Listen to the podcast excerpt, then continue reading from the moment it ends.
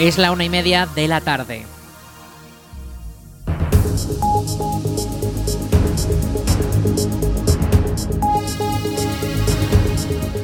Buenas tardes, viernes 3 de noviembre comenzamos el espacio para la información local en el 107.4 de la FM. Les habla Aritz Gómez, aquí arranca una nueva edición de La Almunia Noticias.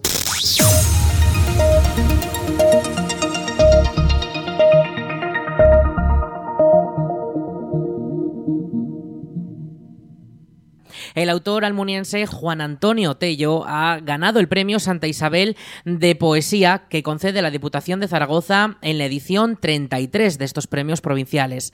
El vecino de la Almunia ha sido elegido por unanimidad del jurado de entre las 46 obras presentadas a la convocatoria. Un jurado que ha destacado el valor literario de las reflexiones de Tello sobre la creación poética. Tello presentó su obra titulada Representación y ahora al, proclamarse ganador podrá hacer la realidad gracias al premio que concede la DPZ, que incluye una dotación de 5.000 euros y la publicación de la obra que se integrará en la colección Veruela Poesía.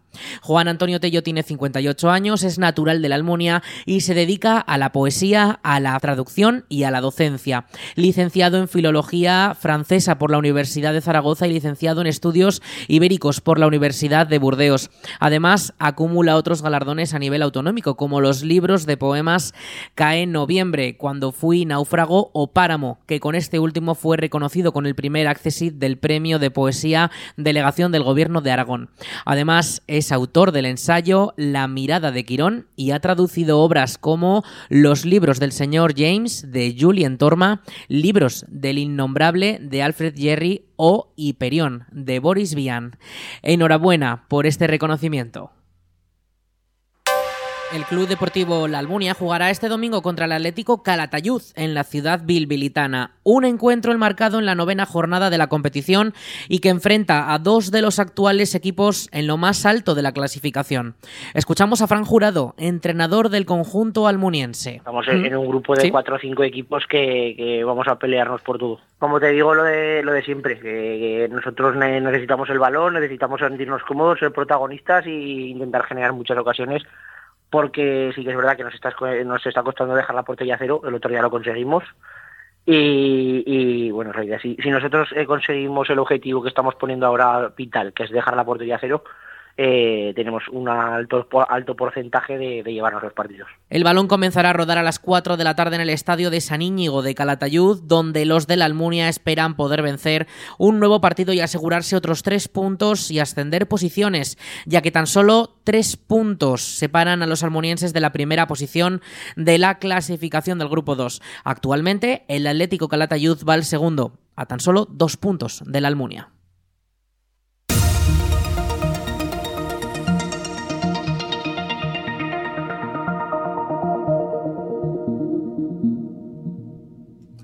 Este sábado la Sociedad de Cazadores de la Almunia realizará una batida de caza en la Loma del Convento, también conocido como Fontellas. La actividad tendrá lugar desde las 7 de la mañana hasta las 6 de la tarde y desde la organización se ruega extremar la precaución para evitar accidentes. Todos los deportistas y turistas deberán respetar las señales de prohibición instaladas por la zona y que evitan el acceso directo a la zona de caza. Además, se pide que tampoco se acceda por los caminos o los senderos existentes. Más información en la web municipal, laalmunia.es. La Ronda Cortes de Aragón se verá afectada por la celebración del decimoséptimo Trail de Mularroya este domingo.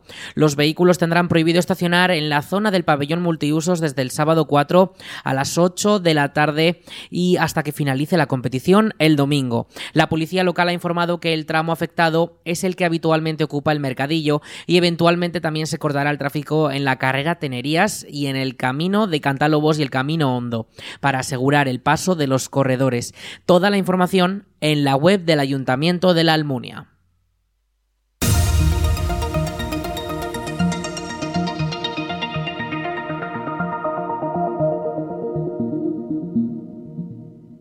Ricla volverá a vivir sus jornadas aragonesas de paleontología que alcanzan su decimocuarta edición. El evento se celebrará durante los días 10, 11 y 12 de noviembre y ofrecerá una visión transversal para todos los públicos de cómo la paleontología ha evolucionado a lo largo del tiempo. Escuchamos a Davinia Moreno, quien forma parte de la organización de estas jornadas, y a Mercedes Trébol, responsable del área de cultura de la Diputación de Zaragoza. Bueno, pues en las jornadas vamos a tener eh, diferentes actividades eh, que se resumen en tres o cuatro cositas, ¿no? Por un lado vamos a tener conferencias científicas, pero que no os asuste la palabra científica porque están pensadas eh, para que sean accesibles a cualquier persona, ya tenga conocimientos previos o no. Luego vamos a tener una mesa redonda el sábado por la tarde en el que vamos a hablar sobre cómo se divulga y cómo se difunden los conocimientos paleontológicos a la sociedad. Vamos a tener eh, una salida de campo a los yacimientos magdalenienses de Deza, en Soria, que nos van a acompañar investigadores de la Universidad de Zaragoza. Y también vamos a tener muchas actividades para los niños. El evento busca en esta ocasión ofrecer una visión transversal para todos los públicos de cómo la paleontología ha evolucionado a lo largo del tiempo. A diferencia de ediciones anteriores, en esta ocasión las jornadas no están centradas en un periodo geológico concreto. Uno de los actos centrales de esta edición es una mesa redonda histórica en la que intervendrán siete celebridades del mundo científico. Una cita única que podrá vivirse el domingo antes del cierre de las jornadas. En las jornadas de paleontología de Ricla siempre se hace un homenaje a una figura que ha sido de especial relevancia en el tema que se trata en esa edición. En este año, como decía, el lema es Paleontología en Evolución. Y hemos querido homenajear no a una persona, sino a tres. En concreto, a los tres codirectores del proyecto Atapuerca. El proyecto Atapuerca, yo creo que todo el mundo conoce Atapuerca, es uno de los proyectos más relevantes a nivel nacional e internacional que han catapultado a la ciencia española en el extranjero. Y mm, queríamos hacer homenaje a, estas tres personas, a Juan Luis Arzuaga, a Eudal Carbonell y a José María Bermúdez de Castro, porque se jubilan en el año 2024, dejan la dirección de los yacimientos después de más de 40 años. Y em, claro, el proyecto no se va a quedar huérfano. Hay unas personas que les van a suceder, que son Marina Mosquera, María Martínón Torres y José Miguel Carretero. Bueno, pues nosotros lo que pensamos fue que en vez de hacer una glosa científica, que suele ser un, pues como una lectura de, la vida y milagros que han hecho estas personas durante su vida académica, pues decidimos que para no hacer algo así, porque eran tres personas y era como muy largo, ¿por qué no hacer un, diálogo? Entonces lo hemos llamado el diálogo del cambio. RICLA acoge esta nueva edición de un evento que desde el ayuntamiento califican como uno de los más importantes del año por la proyección que dan de la localidad. Escuchamos a Ignacio Gutiérrez, alcalde de Ricla se han preparado unas jornadas muy entretenidas, tanto para lo que son gente eh, experta en paleontología, como pues para niños y para gente pues que tenga esa curiosidad de, estos temas que básicamente en una medida u otra a todos nos ha llegado a interesar en un momento de nuestra vida los dinosaurios, la evolución y bueno pues van a tener un poco de todo eso con una muestra de, fósiles espectacular que es difícil de ver en, en muchos sitios por ahí y bueno y la atención que tenemos siempre en el municipio de Ricla que bueno pues a toda la gente que nos visita pues les prepararemos otras actividades eh, aparte de las de las propias de la paleontología. Las jornadas vuelven a estar organizadas por la asociación cultural Bajo Jalón de Ricla y parten de la iniciativa de aficionados y amantes de la paleontología de la zona. El evento cuenta además con la colaboración de la Universidad de Zaragoza y del Centro Nacional de Investigación sobre la Evolución Humana de Burgos este mes regresan las jornadas dedicadas a Juan Altamiras, el cocinero vanguardista natural de la Almunia del siglo XVIII. La nueva edición de, esta, de este evento se celebrará del 9 al 30 de noviembre e incluye una programación dentro del segundo Ágora Juan Altamiras con charlas, degustaciones y conciertos musicales. Lo explica Arturo Gastón, director del proyecto Juan Altamiras. Muchísimas veces nos, nos sucede que no nos damos cuenta, no, no somos conscientes del del privilegio que tenemos, bueno, pues con, vecinos eh, que, alcanzan una notoriedad internacional y que, se convierten en, una clave una clave indispensable para comprender una época y que y que su trabajo continúa absolutamente vigente como, nos manifiestan estrellas Michelin de, toda España, incluso a, nivel internacional. Eh, se sorprenden de la obra de Juan Altamiras. Bueno, las, eh, las jornadas Juan Altamiras eh, abarcan multitud de, de actividades que quedan reflejadas para que comprendáis la magnitud que tiene este proyecto en general y en concreto las jornadas de noviembre quedan recogidas en la página web oficial del proyecto que es eh, www.frayaltamiras.com. Eh, una visita rápida a, esta web eh, ayuda a entender eh, no solamente la cantidad de actividades que vamos a generar este mes de noviembre, sino también comprender eh, los objetivos y, y, el equipo multidisciplinar que formamos parte de esta, de esta ambiciosa iniciativa que en el caso concreto del Ágora Juan Altamiras, que celebraremos los días 9 de noviembre y 10 de noviembre en Zaragoza capital, pues en este caso está liderado, avalado, dirigido por eh, la Real Academia de Nobles y Bellas Artes de San Luis. La programación incluye también un recorrido gastronómico con restaurantes y establecimientos que ofertarán los platos típicos de la época y que Altamiras recogió en su obra Nuevo arte de cocina sacado de la escuela de la experiencia económica, una de las publicaciones culinarias más vanguardistas de la época y que adapta el cocinar a la economía de la zona. Además, el evento también cuenta con una ruta de chefs embajadores que han abrazado la filosofía del histórico cocinero almuniense y han elaborado sus propios platos con firma propia, pero siendo fieles al libro. Todas las actividades programadas son de entrada libre hasta completar el aforo. Más información en la web frayaltamiras.com.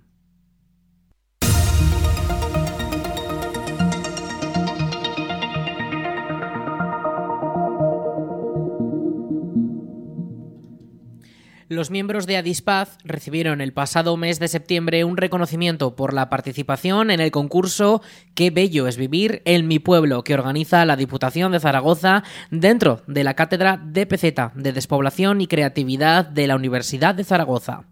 Los integrantes de Adispaz presentaron un vídeo en el que cuentan cómo es su día a día viviendo en la Almunia, en el que recorren las distintas instalaciones en las que hacen sus actividades diarias, como comprar el pan, hacer deporte o entretenerse. Me llamo Samuel y vivo en el pueblo de la Almunia de Buena Coruña. Está muy bonito. Como vivo en mi pueblo, me voy andando a, a todos los sitios, todos los días vengo a mi centro de despacho a trabajar. Mis compañeros os enseñan a hacer cosas en mi pueblo. Hemos venido a hacer gimnasia. Me gusta venir a la biblioteca porque hacemos muchas actividades aquí. Contento porque voy con mis compañeras que me siento a la piscina climatizada. Venimos a H2O, a la piscina climatizada, eh, para las semanas, para pasárnoslo muy bien. Y me gusta dar un paseo con mis amigos y también con mis amigas del centro. Espero que nos haya gustado mi pueblo. Enhorabuena a todos ellos por este premio.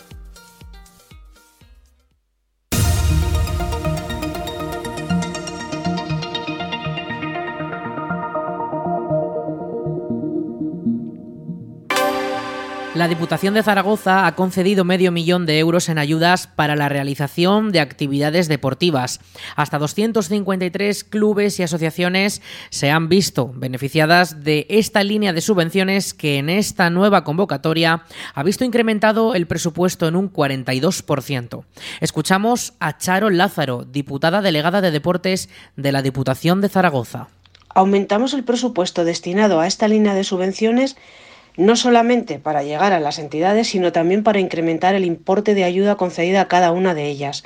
Se trata de una línea de ayudas de cada año agota la partida y que este año ha distribuido 150.000 euros más que el año pasado. Están destinadas a entidades sin ánimo de lucro y se complementan con otra línea de ayudas para equipos de élite, financiando gastos como fichas, arbitrajes, equipaciones, desplazamientos, monitores, entrenadores, organización de eventos, etc. Con este plan apoyamos al deporte de base y el deporte amateur de la provincia, ya que los beneficiarios son entidades sin ánimo de lucro que desarrollan actividades deportivas en 92 municipios, con las que no solo promueven la práctica de numerosos deportes, sino que también fomentan valores como el acompañamiento y el arraigo a la localidad. La cuantía de ayudas oscila entre los 1.000 y los 2.000 euros por actividad, y los clubes y las asociaciones beneficiarios fomentan la práctica de deportes como el baloncesto, el fútbol, el fútbol sala, el judo, el atletismo, el pádel, el patinaje artístico, el karate, el ajedrez o el ciclismo, entre otras muchas disciplinas.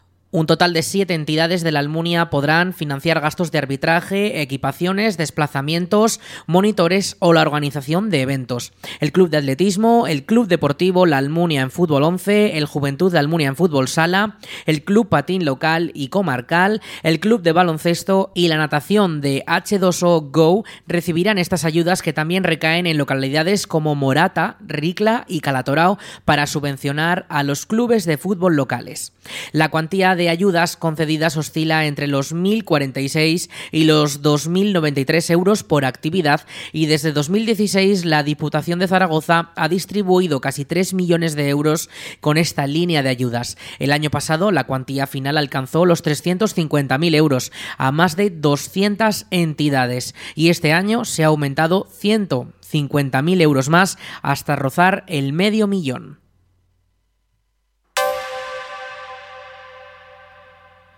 Más de 8.100 productores agrícolas de Aragón recibirán una nueva ayuda extraordinaria a finales de este mismo año. El Ministerio de Agricultura, Pesca y Alimentación ha destinado más de 14 millones de euros en ayudas para compensar la situación de sequía y las condiciones derivadas del conflicto en Ucrania. En nuestra comunidad son más de 8.000 los agricultores que podrán beneficiarse de esta línea de ayudas. A nivel nacional, el listado provisional incluye a más de 71.000 titulares de explotaciones agrícolas, productores de frutales y frutos de cáscara que podrán solicitarla. Los pagos desde el gobierno esperan que puedan comenzar a recibirse a partir de la segunda quincena de diciembre. Vamos con la información del tiempo.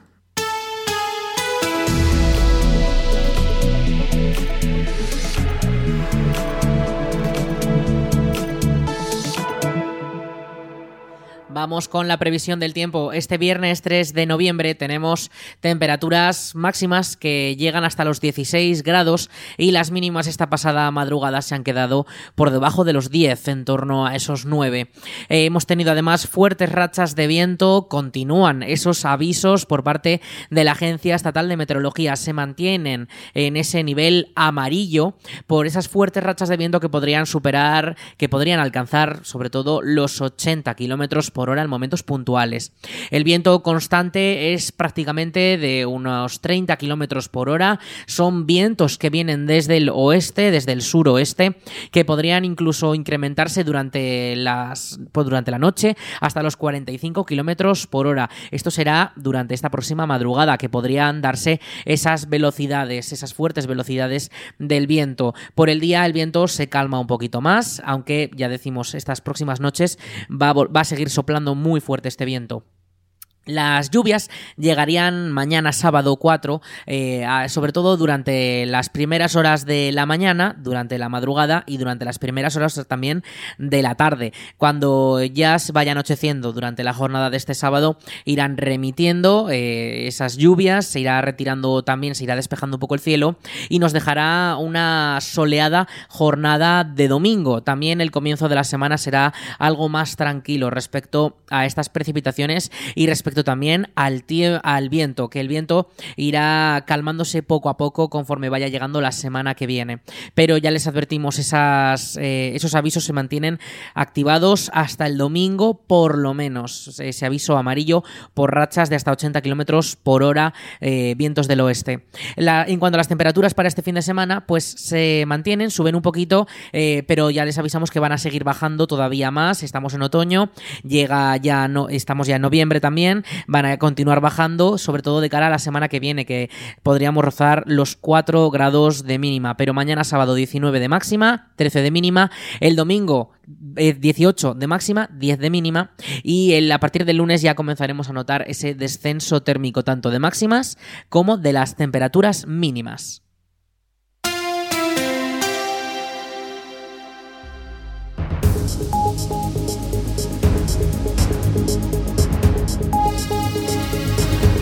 Y hasta aquí toda la información local en el 107.4 de la FM en la Almunia Radio. En unos minutos, a las 2 de la tarde, llegan nuestros compañeros de Aragón Radio Noticias para ampliar toda la información autonómica nacional y en todo el mundo. Y ya saben también todos nuestros contenidos y más noticias en laalmuniaradio.es.